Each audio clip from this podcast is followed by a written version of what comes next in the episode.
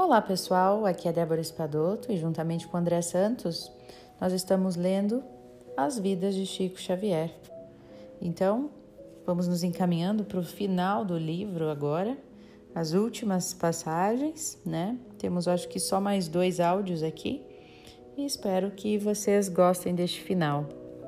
Então vamos lá. Do lápis daquele senhor destroçado saiu uma quadra, uma quadra jovial, com a assinatura de Cornélio Pires. Ele mesmo leu com sua voz combalida, ampliada pelos alto-falantes, os versos quase adolescentes.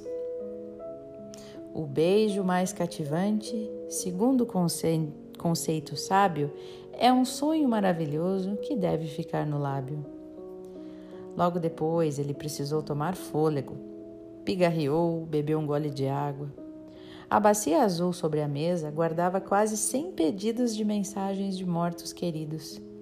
Chico iria ler uma delas. Alguns soluços tomaram conta da sala. O porta-voz dos espíritos repetiu o velho ritual. Chamou pelo nome os destinatários da carta até a mesa.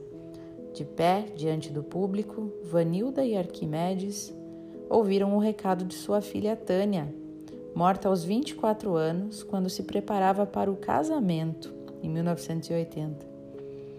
Vanilda não conteve as lágrimas nem as lembranças de 13 anos antes, quando desesperada procurou Chico Xavier numa noite de autógrafos em São Paulo.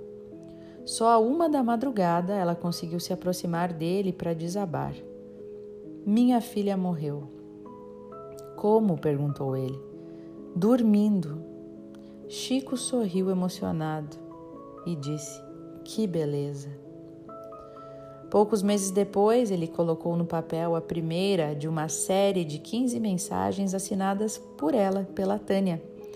Mais uma vez, após quatro anos de silêncio, ela deu notícias aos seus pais e falou de suas atividades numa espécie de colônia espiritual onde ajudava os pobres, os doentes e os desesperados. No final da sessão, Chico se levantou, amparado pelos amigos, e com um sorriso tímido, quase envergonhado, tomou o rumo da porta dos fundos, arrastado pelo PM Aparecido. Algumas mulheres mandaram beijos para ele, outras avançaram sobre seu corpo arqueado em busca de autógrafos, sem êxito. Ele precisava ir embora. Os dez metros até o portão pareciam quilômetros. Para alcançar a rua e chegar ao carro, atravessou mais uma vez o beco dos aflitos, um corredor estreito entre uma das paredes da casa e o muro do vizinho. A multidão se aglomerou ali para tocar no santo, para enfiar bilhetes em seus bolsos, para gritar: Chico, olha para mim! E ele olhava mesmo. Chico, você é maravilhoso! E ele acenava. Chico, você é lindo! E ele sorria. Muitos devotos choravam. Ele seguiu devagar e em silêncio, quase se arrastando, com as calças frouxas, o terno amarrotado, parecia mesmo esgotado. Era sua aparência. Em casa, dez minutos depois, já estava sentado à mesa de madeira da sala de jantar. Pendurada na parede, repleta de rachaduras, uma tapeçaria com a imagem de Santa Ceia ilustrava o segundo round da noite, as visitas invisíveis.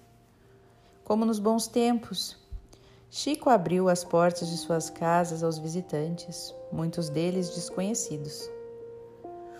Lá no portão de ferro, Eurípides fazia a seleção dos privilegiados para visitarem ele, para dar uma instrução básica antes de abrir o caminho para alguns desesperados terrenos. Não chore. O desespero alheio arrasava o Chico. Ele precisava ser poupado. Eurípides continuava: Não chore, por favor. A noite se prolongou até as três da manhã. Chico recebia cada forasteiro com um sorriso e com um pedido de perdão. Desculpe a minha pobreza, ele dizia, e contava os causos de sua vida. Naquela noite estava inspirado, chegou até a imitar os relinchos da felicidade de um burro da fazenda modelo no dia da aposentadoria de seu condutor, um expert em chibatadas. As histórias divertidas se misturavam também a lembranças emocionadas de sua madrasta Cidália. Se eu precisar de ajuda na hora do meu desencarne, tenho certeza que ela vai me auxiliar. De vez em quando, interrompia a conversa para escrever. Escrever dedicatórias aos prezados irmãos pelo coração. Nos bilhetes com votos de paz e felicidade, sempre se definia como seu servidor muito grato. Uma das beneficiadas, Clácia Flora Grandisoli, saiu de lá com um cartão e com um cisma. Uma cisma. Por que a água sobre a mesa ficou leitosa? De onde vinham aquelas ondas de perfume de rosas? No dia seguinte, Chico voltou à solidão habitual, povoada pelos fantasmas. Precisava escrever para cumprir sua missão até 23 de junho de 93, 367 livros estampavam seu nome na capa. Seu 61 deles tinham sido traduzidos em línguas estrangeiras, entre elas grego, tcheco e japonês. 86 chegavam aos cegos em braille e oito circulavam mundo afora em esperanto. Um mês depois, os números seriam atropelados. No dia 22 de julho, 12 novos títulos já estavam no prelo. Três descansavam na cabeceira de Chico, à espera de um prefácio, sempre assinado por Emmanuel, e outro já estava a caminho da editora ideal. O homem que teve a vida desapropriada pelos espíritos parecia querer compensar a queda de produção dos três anos anteriores. Em 1991, só conseguiu lançar quatro títulos. Em 92 foram oito. Em fevereiro de 94, o mundo de Chico movimentava números impressionantes. Livros publicados, 375. Exemplares vendidos, cerca de 20 milhões. Um milhão só de nosso lar. Autores espirituais, quase 2 mil. Renda média anual com direitos autorais, 650 mil dólares. Quanto desse total Chico guardava para si mesmo? Zero. Nenhum tostão. Vivia de sua aposentadoria como escrituário nível 8 no Ministério da Fazenda, cerca de 150 dólares, e da ajuda de amigos e administradores e, e admiradores. 7 milhões de espíritas assumidos prestavam referências a ele. Só na década de 80, meio milhão de católicos se converteram ao Espiritismo. Entre um livro e outro, o principal responsável pela transformação do Brasil no maior país espírita do mundo se preparava para morrer. Tomou todas as precauções para começar.